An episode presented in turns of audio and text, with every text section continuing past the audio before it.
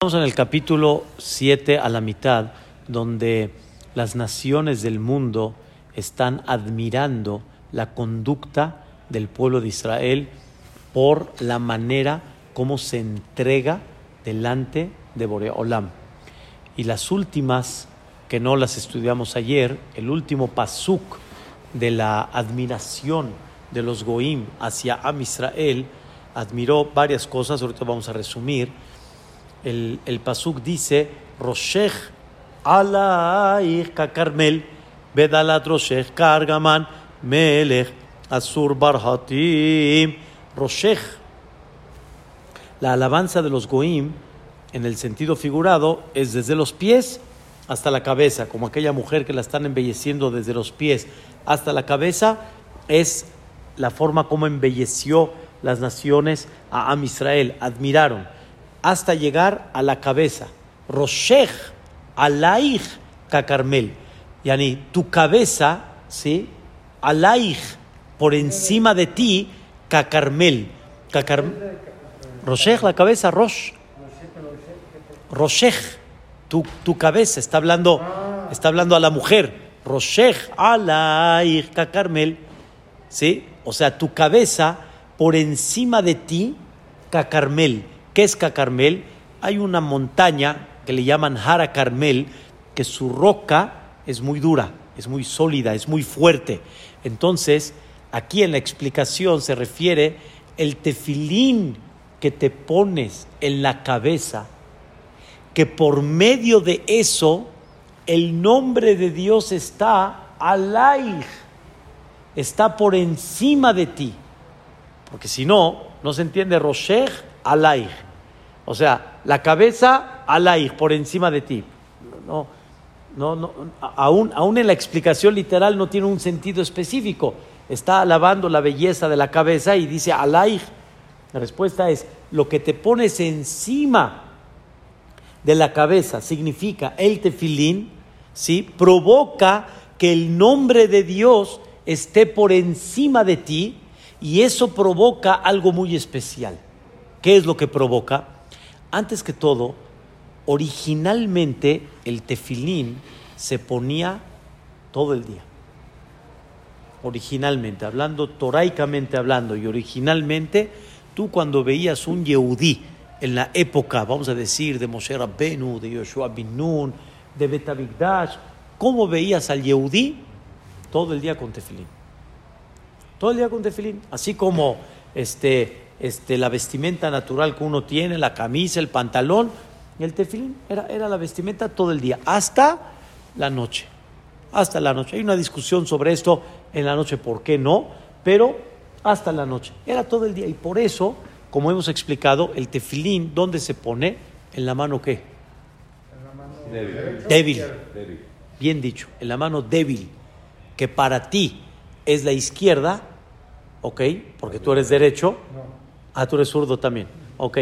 Para los derechos es la zurda y para los, y para los zurdos es la derecha. ¿Por qué?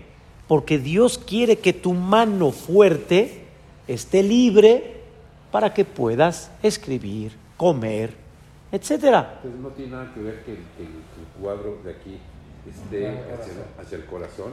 Sí, sí normalmente está dirigido, vamos a decirlo así sí está dirigido hacia el corazón, que aunque los zurdos se lo ponen en la mano derecha, pero no deja de ser que esté dirigido. Por eso expliqué que la explicación literal es para que la mano fuerte esté libre. Y el zurdo, su mano fuerte, ¿cuál es? La zurda, la izquierda. Y debe de estar libre para comer, para trabajar, etcétera, porque se lo ponían todo el día. Eso era lo común en aquella época. Sin embargo, el tefilín es tan sagrado, que es lo que quiero explicar ahorita, el tefilín es tan sagrado que está escrito en la Gemara en Masejet Berajot estas palabras.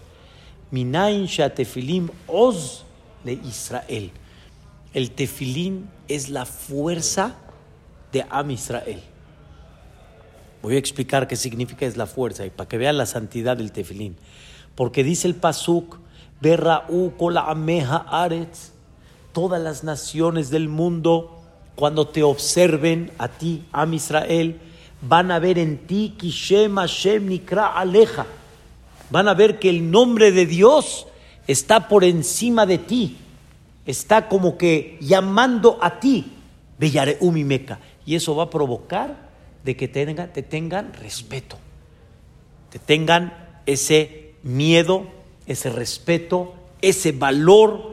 Y sobre eso pregunta la Gemara. ¿Dónde voy a ver en el Yehudí que el nombre de Dios está por encima de él? ¿Dónde? O sea, yo veo un Yehudí. ¿Dónde veo en él? ¿En qué veo? En la vestimenta. ¿En qué veo en él que el nombre de Dios está encima de él? Y se los dice la Gemara, Amar Bile Aizer, Agadol, el tefilim shebarosh. Es el tefilín que está donde? En la cabeza de la persona. El tefilín que está en la cabeza porque es el que está abierto. El otro, el de la mano, normalmente, ¿cómo nos los ponemos? Leja. Como decimos, ve allá, leja, leota, ya deja, leja. Es como que más particular. Pero ¿cuál es el tefilín que se ve? ¿Cuál es? Se dice en, en singular, la tefilá que se ve es la la de la cabeza. Y sabemos que en la de la cabeza tenemos aparte, aparte de tener cuatro operaciones independientes, ¿ok? No una sola, sino cuatro independientes. Tenemos también la Shin, tenemos aquí atrás la Dalet, el nudo normalmente que hay aquí atrásito es la Dalet, es la costumbre principal. Quiere decir que tenemos Shin Dalet. ¿Qué, nombre representa, Marcos? ¿Qué nombre es Shin Dalet? Shaddai. Shaddai es el nombre divino de Boreolam que con él creó el mundo.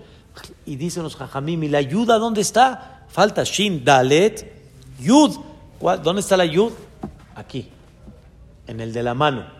Sale que el de la cabeza tiene dos letras del nombre y por eso el de la cabeza se considera más sagrado que el de la mano. Hicimos el de la mano porque ahí comenzamos. ¿Y cómo comenzamos? De abajo para arriba. O sea, en hebreo se dice Ma'alin Bakodesh. Subes en lo sagrado. Y de la mano subimos al de la cabeza. El de la cabeza se considera más sagrado. Si la persona tuviera una tefilá nada más. Cuando yo digo tefilá es en singular, ¿eh? no me refiero al rezo. Tefilín es en plural. ¿Y cómo le llamo a un singular del tefilín? Tefilá. ¿Sí?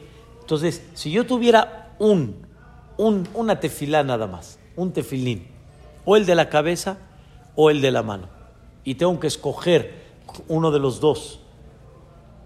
El de la cabeza. El de la cabeza. Cuando me lastimé el brazo, que no puedo usar, pues eh, no deja, ya, ya, ya, te acuerdas que estudiamos en las 613 mitzvot, que los dos tefilín, los dos tefilín, o sea, el de la mano y la cabeza son dos mitzvot, no que uno depende del otro, si no está el de la mano, entonces el de la cabeza no, si no está el de la cabeza, el de la mano no, son dos mitzvot que normalmente están unidas, por eso si tienes nada más una tefilá, te pones esa que tienes. Y si hay una de dos, el de la cabeza está más arriba, tiene mucho más santidad. Entonces, sobre eso dice el Shira Sherim, Roshech Carmel, tu, tu cabeza, ¿sí? La belleza de tu cabeza, ¿dónde se ve? En el tefilín. ¿Y eso que provoca? Alaih, que esté por encima de ti el nombre de Dios. ¿Y qué provoca eso? Escuchen bien, Cacarmel, que seas como la roca de esta montaña que es dura, que no la pueden partir, que no está fácil partirla. De la misma forma, cuando Am Israel utilizan el tefilín de la cabeza, o el tefilín en general, pero el de la cabeza que tiene una santidad muy especial, es como una roca de protección. ¿Quién rompe eso? Pero ¿qué pasó David? Pasó de que la gente empezó cada vez a distraerse más y a, descuidar la santidad del tefilín. ¿Qué provocaba el tefilín, Jaime? Que el yehudí esté tan consciente de sumisión que de alguna manera sus pláticas siempre eran con sentido, con contenido. Sus pláticas tenían siempre elevación. No había una plática vana, una plática baja, ¿sí? Hasta la conducta, cómo comía, ¿entienden? Cómo se conducía. Así como cuando de alguna manera estás delante de gente, tienes una cierta conducta más seria, el tefilín le provocaba a la persona esa conducta. La Gemara. ¿Mandé? Desde que Moshe entregó la Torah, desde que Moshe, lo que nunca supe exactamente es qué increíble en el desierto que formaron, ¿sí? Que formaron el tefilín, porque el tefilín está hecho del cuero de animal, del cuero de animal, y es un proceso impresionante, nada que ver con la tecnología hoy en día, nada que ver.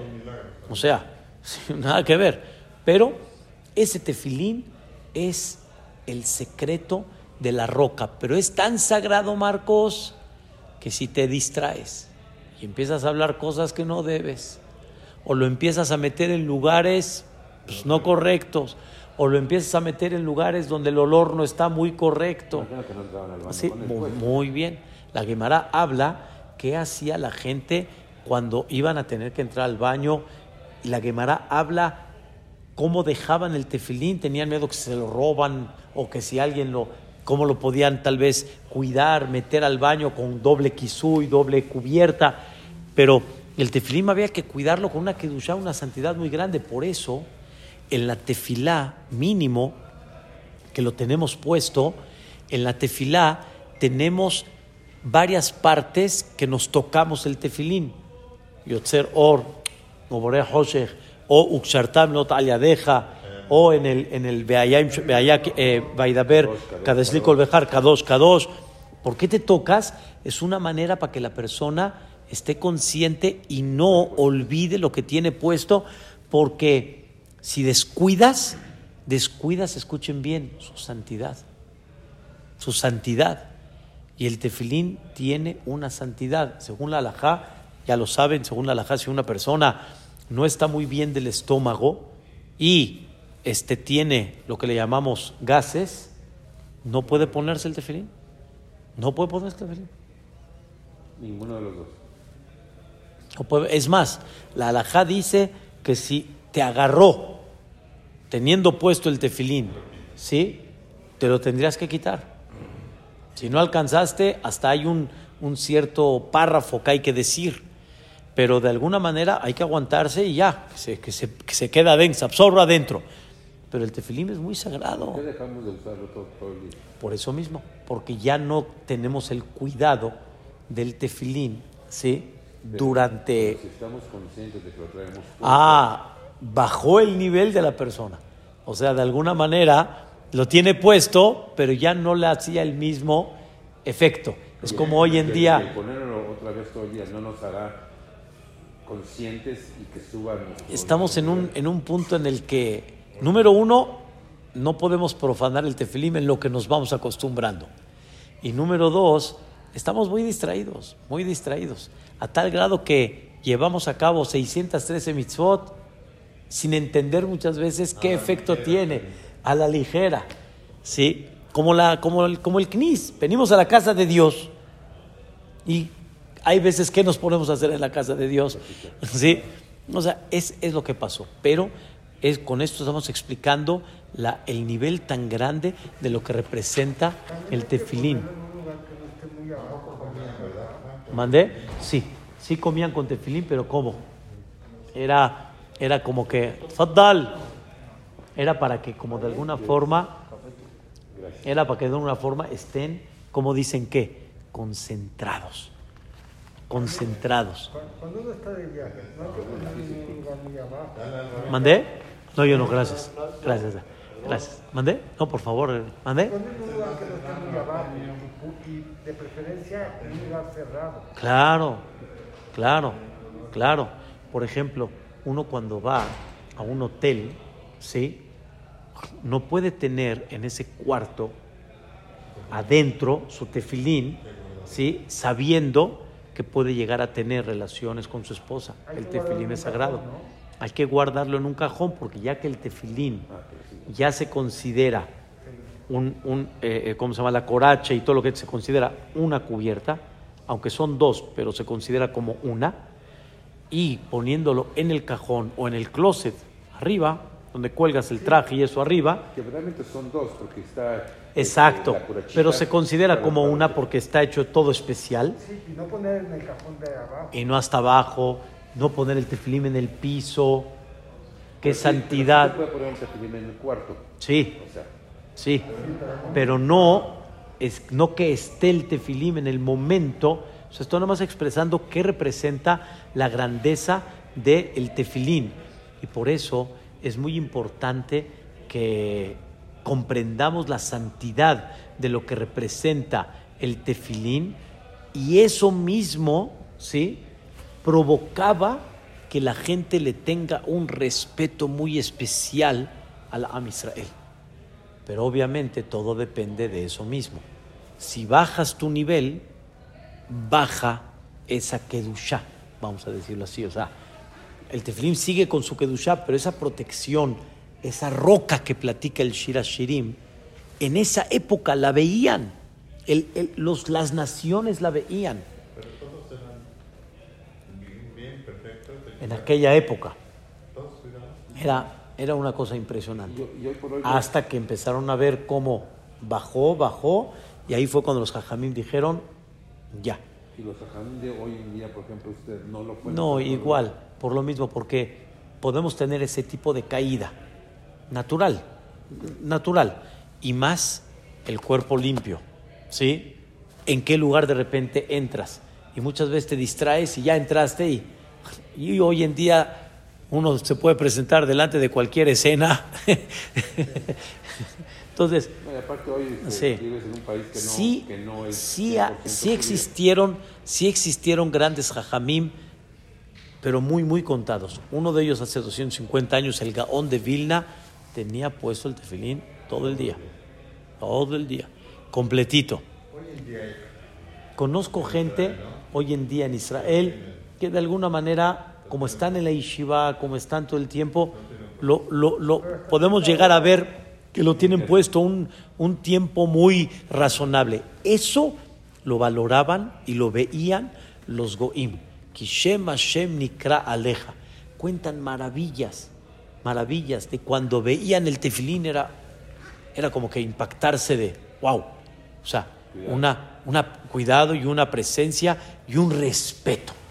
Un respeto. Eso es lo que dice el Pasuk. ¿Sí? Bellare, Meca. Sigue el Pasuk y dice, ¿qué más observaban los, los Goim? Bedalat Roshech Ka'argaman. Esta es la segunda. Dalat Roshech. ¿Qué es Dalat Roshech? Esta, la verdad, esta palabra yo no la sabía. Dalat. Dalat viene de la palabra levantar. ¿Sí? Levantar algo, o sea, jalar algo y levantarlo. Dalat Roshech. Lo que levantas en tu cabeza. ¿Qué es levantar en tu cabeza? Qué cosa tan increíble. Hay este hay este este una mitzvah en la Torá que no cualquiera la puede llevar a cabo, pero existe una mitzvah en la Torá que una persona quiere, ¿te acuerdas Pepe que hablamos de ella? Quiere él hacer un ejercicio de separarse un poco de lo mundano y dedicarse un poquito a lo espiritual, prohibiéndose ciertas cosas básicas. ¿Cómo se le llama eso? Nazir. Nazir. Mínimo un mes. Y puede ser mucho más tiempo. Y el Nazir, una de las cosas que no podía hacer era cortarse el pelo. Porque ¿qué es el pelo? Belleza, arreglo, ¿sí? La persona se peina. ¿Mandé? ¿Pero eso se hace o no? No, o sea, y también el Abel también lo hace. ¿Cuál es el tema de dejarte crecer la barba y el pelo? ¿Sí? Es la, la conciencia del luto en el que la persona está. Pero el Nazir no lo hacía por luto, sino lo hacía como un ejercicio, ¿sí? De no prestarle atención a las cosas materiales, a lo físico. Tipo, en el ejemplo, es nomás de chiste, pero es real. ¿Cómo nos imaginamos a un genio como Einstein? Despeinado. Despeinado, así, con el pelo. Porque así es. Nani, sí, a filo en, en- en los, eh, ¿cómo se llama? En las películas y en las caricaturas, quieren presentar a un genio, así lo presentan, por, es lo que menos le importa. Ese es el concepto de Nazir. En aquella época, Jaime, había mucha gente que trabajaba el Nezirut. Aparte de la cabeza, era también el vino, las uvas, no impurificarse. Había varias, varias reglas. Hubo gente que tuvieron que ser toda su vida Nazir. ¿Quién fue uno de ellos? Shimshon. Shimshon, el famoso Sansón de nacimiento, ya le habían dicho a la mamá que tiene que ser el Nazir. Desde nacimiento, toda la vida. Él nació Kadosh. Por eso todo su cabello, todo su pelo, toda su barba. Pero una barba de, de- o sea, vete a saber cómo estaba. Enredada, no hay tocarla, no hay nada. ¿Ok? Pero regresando al Nazir, dice aquí, Bedalat. Como tiene el cabello largo, Jaime, ¿qué hacía entonces David? Lo tenía que jalar como tipo la mujer, hacer tipo su chonguito, ¿sí? Y subirlo, Bedalat Roshech, o sea, la, la- cómo te trenzas, te lo jalas, te lo subes encima de tu cabeza cuando haces el Nezirut, dice Boreolam, y dicen las naciones, es para mí que Argamán, que Argamán, cuando antes hacían este, trencitas, las mujeres las amarraban con hilos de argamán. Era un color como púrpura, pero un color muy bello en aquella época, y así las mujeres se embellecían. Entonces, lo que tú haces con el Nezirut es como el argamán. ¿Cómo termina? Melech Asur Barhatim. El nombre de Dios estaba amarrado en esas trenzas del Nazir. ¿Cómo lo sabemos? Porque la Torah dice, increíble, Nezer Elohav al Rosho. La corona de Dios está por encima de la cabeza del Nazir. ¿Estás escuchando, Jacobo? Qué increíble. Y la palabra Nazir significa corona. Él se está poniendo así una corona. Era una forma de hacer un ejercicio, ¿sí? Para siempre estar ubicado qué es lo importante y qué no. No significa de que este, tienes que estar, como dicen, rascuacho, despeinado, este, no arreglado.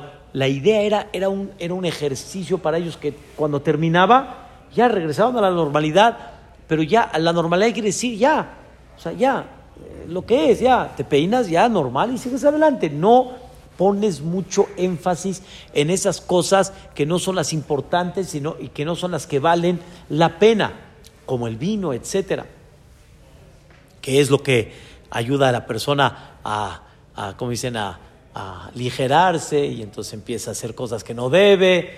Era, eran formas de ¿Por qué la trabajar. uva? ¿Mandé? ¿Y por qué la uva tampoco? Eso ya es como una, este, como dicen, un, un paso atrás. O sea, no prohíbo el vino, sino prohíbo un paso atrás, haz de cuenta. Para que de ahí no me vas a llegar de la uva, entonces, ah, Ferchi es lo mismo y llegues a dónde? Al vino.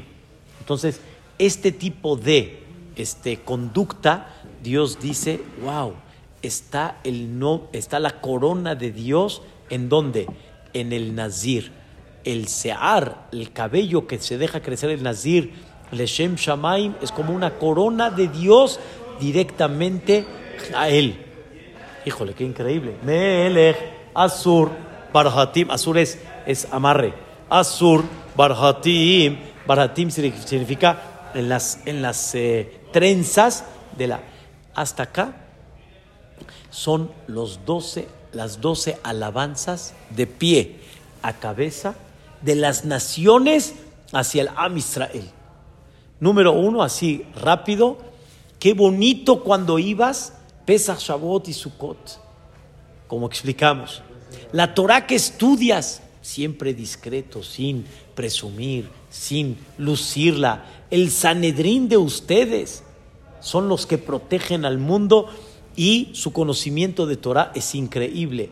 No hay forma que el mundo se mantenga sin Am Israel. La bendición del mundo es por Am Israel. Cinco, el pueblo de Israel misma se protege con una barrera de rosas. ¿Se acuerdan? Sugaba Shoshanim. O sea, que se ponen barreras para no llegar al pecado.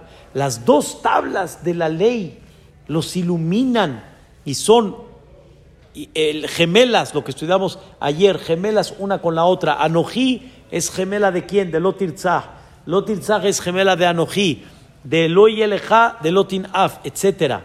Betamigdash es, es el escudo de Am Israel. la sabiduría de los Sanedrín, nada más en saber cómo Dios maneja el sol, las estrellas, los planetas, y con eso sabían, sabían, ¿qué sabían? Sabían si llueve, sabían si no va a llover, sabían si va a haber viento, si va a haber huracanes, sabían lo que hoy en día con aparatos tan sofisticados lo podemos saber. La terquedad de Am Israel de no dejarse caer delante de nadie, el tefilín de la cabeza que pone, impone un respeto especial, el cabello del nazir y el nombre de Dios que está por encima de ese cabello. Esas fueron las alabanzas principales. ¿Qué dicen las naciones? Mayafit, Umanaamt, Ahaba, Bata'anugim. Mayafit, qué bonita eres. Manaamt, qué agradable eres. Ahaba, Bata'anugim. Escuchen bien, es un amor profundo, es un amor de alma, es un amor que no depende de, o sea, tu conducta es maravillosa, maravillosa. Las naciones están admirando al Am Israel por toda esta conducta que comúnmente no es fácil verla en cualquier parte del mundo. Tanta entrega, tanto respeto, tanta terquedad hacia. Muchos pueblos han desaparecido en el mundo. Eh. ¿Qué pasaría si desapareciera el pueblo de Israel? Se termina el, eje central de la vida. Es como si me dicen, se, terminó el, Barcelona, ¿qué hacemos con el estadio? todo el Barcelona.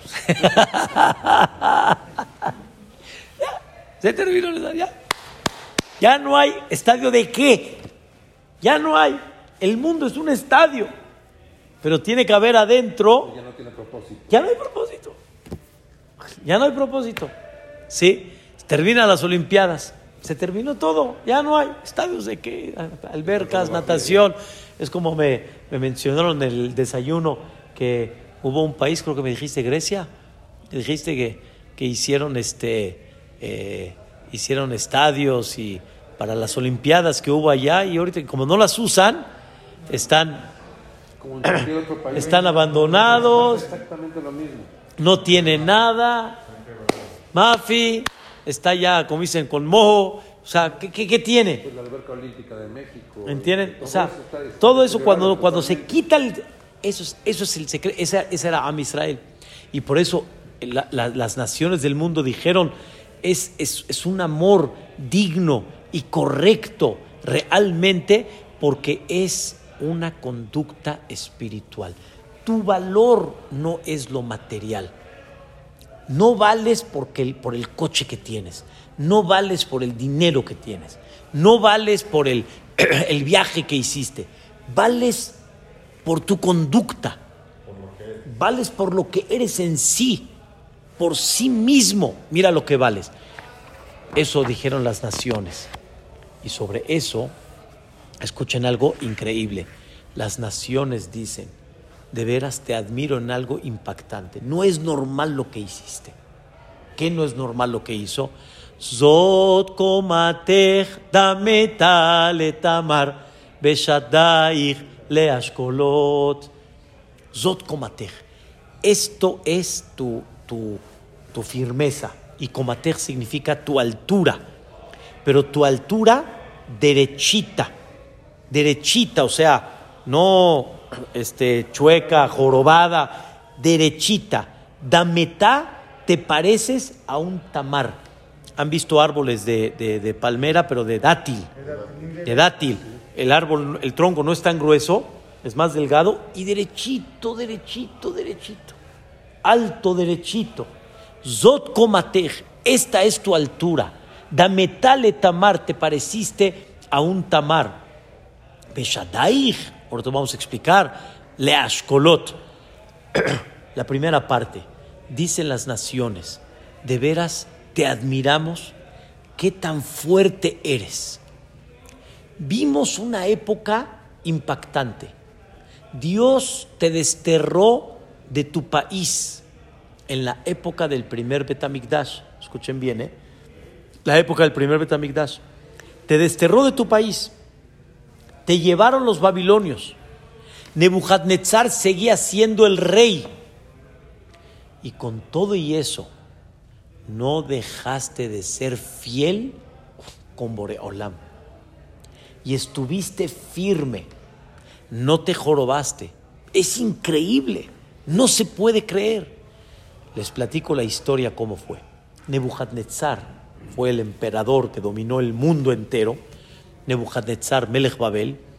Este emperador, su capacidad que Dios le dio era, era impactante. Ya les platiqué, Nebuchadnezzar, ¿qué tenía de corona? Una cobra. ¿A quién montaba Nebuchadnezzar como caballo? Un león. Para demostrar el dominio que él tenía, el poder que él tenía, que Boreolam se lo dio. Nebuchadnezzar puso una figura, ¿sí? Y pidió a todas las naciones del mundo que vengan a reclinarse tipo Abodazara a esta figura. Punto. ¿Quiénes son todas las naciones, Pepe? Según una explicación, Nebuchadnezzar puso tres representantes de cada nación, de cada país. Tienen que venir a reclinarse. ¿Qué pasó? Todas las naciones mandaron a sus representantes y ¿qué demostraron? Lealtad. Lealtad y, yani, tú eres lo máximo. Ya. ¿Ande? Sí. 70 naciones eran en total, pero, pero 70 es como dicen la raíz y habían ramificaciones. Seguramente aquí en esa época pudo haber sido 100, 200, etcétera, de todos los países que habían. Fueron tres, tres, tres, tres. Y Nebuchadnezzar denominó a tres Yehudim, representando los Yehudim que vengan a qué? A reclinarse. Ellos se llamaron Hananiah, Mishael, Baazaria. Así se llamaron, Hananiah, Mishael, Baazaria. Y fueron con Yahezkel a Naví, en breve. Fueron con el profeta Yahezkel y le preguntaron, ¿qué hacemos? ¿Nishtahavé o no? ¿Nos reclinamos o no nos reclinamos? Había una duda hasta cuánto eso era una abodazara, hasta cuánto la figura era una abodazara o era nada más una forma como honrar al rey. Había una duda, entonces dijeron, ¿nos reclinamos o no nos reclinamos? Y a Hezkel al final, les dijo a ellos, no entiendo, está muy simple, escóndanse y no vayan, no vayan. No escogieron a cualquier Yehudi, Jaime, señor Jacobo, escogieron a tres que eran tipo ministros, eran gente David que cuando los vean reclinarse, ya, con eso es el ejemplo para todos. Fueron con Yahezkel, Yahezkel dijo, escóndanse y no se reclinen. Le dijeron Hananea, Mishael, Bazaria a Yahezkel, ¿cómo? Todas las naciones se van a reclinar y nadie va a reclamar eso en el mundo. Vamos a dejar que Dios lo ignoren como que esta es la máxima autoridad y la única en el mundo. Así le dijeron Hananiah, Mishael, Bazaria a Yahezkel. Les dijo, Umate Mombrim. Entonces, ¿ustedes qué quieren hacer? Dice, queremos ir, no reclinarnos y que se enaltezca el nombre de Dios. Así queremos. Que todas las naciones sí y nosotros no. Así dijeron ellos. Les dijo Yehezkel, déjenme preguntarle a Boreola. Él era Naví, él era profeta. Por eso, como explicamos, la belleza de aquella época era que si tienes una duda, Pepe, ¿qué haces? Le preguntas al profeta. El profeta le pregunta a Dios. Dijo Yahezkel, déjame preguntarle. Sobre eso dice el Pasuk. Bau anashim Israel hidroshet Hashem vayeshbu lefanai, etc. Son, son los pesukim de Yahezkel. Al final, escuchen bien, ¿eh? le, le dijo Yehezkel a Boreolam, estos quieren santificar tu nombre. ¿Qué les digo? ¿Sí o no? Hananiah, Mishael, Bazaria. Le contestó Dios, Eno mitkayem alehem. Quiere decir, que hagan lo que quieran. Yo no los voy a salvar. Yo no los voy a salvar. Porque Hananiah, Mishael, Bazaria, antes de ir con Yahezkel, dijeron ellos estas palabras. Vamos a ir y vamos a demostrar que Dios es más grande que Nebuchadnezzar y nos va a salvar de ahí. ¿Qué le contestó Dios a Hananiah, Mishael, Bazaria? No los voy a salvar. Así que olvídense, escuchen bien. Y sobre eso dijo Dios, escuchen bien, ¿eh? Alidroso tía tembaim, ustedes hoy están viendo por mí para que yo vea por ustedes. ¿Y qué pasó en el Betamikdash? Yani apenas ahorita ustedes, Am Israel, están acordando de ver por mí. Y profanaron mi templo hasta que lo tuve que destruir. Y se olvidaron de mí y pecaron delante de mí. Apenas ahorita se están acordando de mí. No, Señor. Cuando yo quise, ustedes no quisieron. Ahora cuando ustedes quieren, ahora yo no quiero. En ese momento, dijo Boreolam, diles así. Y a Hezkel estaba como que angustiado, llorando. Le preguntaron, ¿qué te dijo Dios? Les dijo Dios. Le contestó Yehezkel a ellos, no voy a hacer nada por ustedes. ¿Qué contestaron Hananiah, Mishael, Bazaria? Aunque Dios no haga nada, entonces no se va a enaltecer el nombre de Dios, porque como no los va a salvar, entonces al revés, Nebuchadnezzar va a decir, por tercos se murieron, no por, ¿me entiendes? Con todo y eso, Hananá, Mishael, Bazaria dijeron, vamos a ir y no nos vamos a reclinar. No para enaltecer el nombre de Dios por el milagro que va a hacer, sino para demostrar que nosotros no vendemos nada por Dios. No vendemos nada, o sea, no vendemos a Dios por algo, perdón. ¿Ok? Así dijeron. ¿Qué hicieron ellos? Dijeron a Ezequiel, bye, vamos a morir al Kiddush Hashem. Cuando va saliendo Hananá Mishael Bazaria, Dios se le aparece otra vez a Yahezkel y dice, eso es lo que estaba yo esperando. Quería ver hasta cuánto están dispuestos. Yo te digo a ti que sí los voy a salvar. Pero tú no les digas a ellos.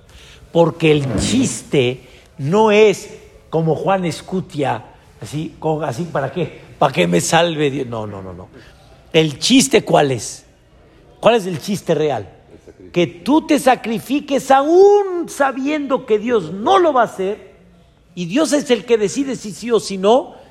Ahí yo quiero ver que estás dispuesto a ese grado. Pero el profeta era, era uno de los tres. No, el profeta era Yahezkel. Ok. Yahezkel atendiendo a los tres, Hananá, Mishael, Bazaria, llegaron allá, llegaron con Nebuchadnezzar y no nos vamos a reclinar.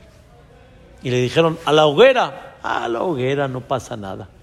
Cuando digo no pasa nada, quiere decir, no nos importa. Y le dijeron a Nebuchadnezzar, le dijeron, sabemos que nos vamos a ir. Sabemos que nos vamos a ir. No nos importa, pero que sepas que no vamos a vender nuestros valores. Eso es Zot komatech dametaletamar. Las naciones dicen Zot komatech, esta es tu altura. Pero qué altura, derechita, dametaletamar. Como a un tamar que está bien derechita, no doblaste nada. No doblaste nada. Al final los metió a la hoguera y Nebuchadnezzar, esto ya es entre paréntesis, Nebuchadnezzar de repente ve que hay cuatro paseando en el fuego. Número uno, Nebuchadnezzar dijo, no puede ser, tendrían que haber estado incinerados en segundos de la hoguera que era, era, era tipo un, este, un hoyo. Y hubo varios milagros que sucedieron ahí. Uno de ellos es que se levantó, ¿sí? Se levantó el, el hoyo para que todos vean en forma clara cómo están paseando ahí adentro. Pero dijo Nebuchadnezzar, dijo, para ahí, yo metí tres, no hay cuatro. Observó bien Nebuchadnezzar y dijo, es el malaj, es el ángel que hizo lo que tenía que hacer cuando yo era soldado con Sanherib Melech. Nada más para que vean qué nivel de Goim en aquella época.